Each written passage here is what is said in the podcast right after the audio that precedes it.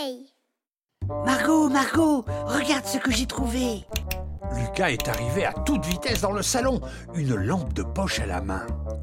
Où est-ce que tu as trouvé cette lampe, Lucas? C'est papa qui me l'a donnée. Il a remis de nouvelles piles. Regarde comme elle éclaire bien. Oh Lucas, arrête, euh, tu es en train de m'éblouir, tu me fais mal aux yeux. Ça ne sert à rien de l'allumer ici d'ailleurs. Trouve un endroit plus sombre. Ah oui, bonne idée.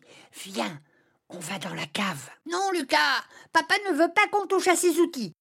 On va au grenier, il fait très noir dans le grenier. La porte grince un peu. Le frère et la sœur ne sont pas très rassurés et sans un mot passent lentement la tête à l'intérieur du grenier. Il n'y a pas un bruit. Il fait trop sombre, Lucas. Tu crois que c'est prudent? Margot, tu n'es qu'une peureuse. Vas-y, passe devant, je t'éclaire avec ma lampe. Margot poussa un petit cri. Ah, il y a quelque chose qui me touche, Lucas. J'ai peur. C'est une toile d'araignée, Margot. Ce n'est pas méchant. Oh, je n'aime pas les araignées, répondit Margot en boudant.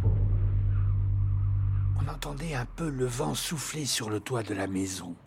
Et il y avait plein de caisses et plein de vieux objets en désordre, et la lampe éclairait des piles de vieux journaux et des caisses en bois toutes tordues. On ne voit vraiment pas grand-chose ici, dit Lucas en regardant de tous les côtés. Regarde devant toi, Lucas. Tu éclaires le plafond. Je vois rien, puis je risque de tomber. Oh,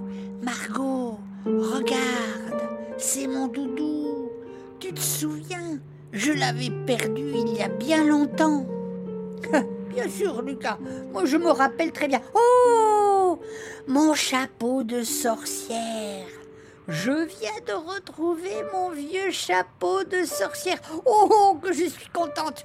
Mais il est tout poussiéreux. Ce grenier est une véritable caverne d'Ali Baba. On va sûrement retrouver d'autres vieux jouets. Oh, Lucas, regarde. Un coffre. Il y a peut-être un trésor dedans.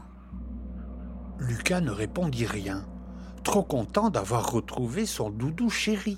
C'est sûrement un ancien coffre, dit Lucas. Penses-tu qu'il est plus vieux que nous? Oh, sûrement, répondit Margot très impatiente. Alors, on l'ouvre? Tout doucement, Lucas soulève le couvercle du coffre. C'est dur. Les charnières sont rouillées et ça grince. Regarde, Margot. Le coffre est plein d'anciennes photos.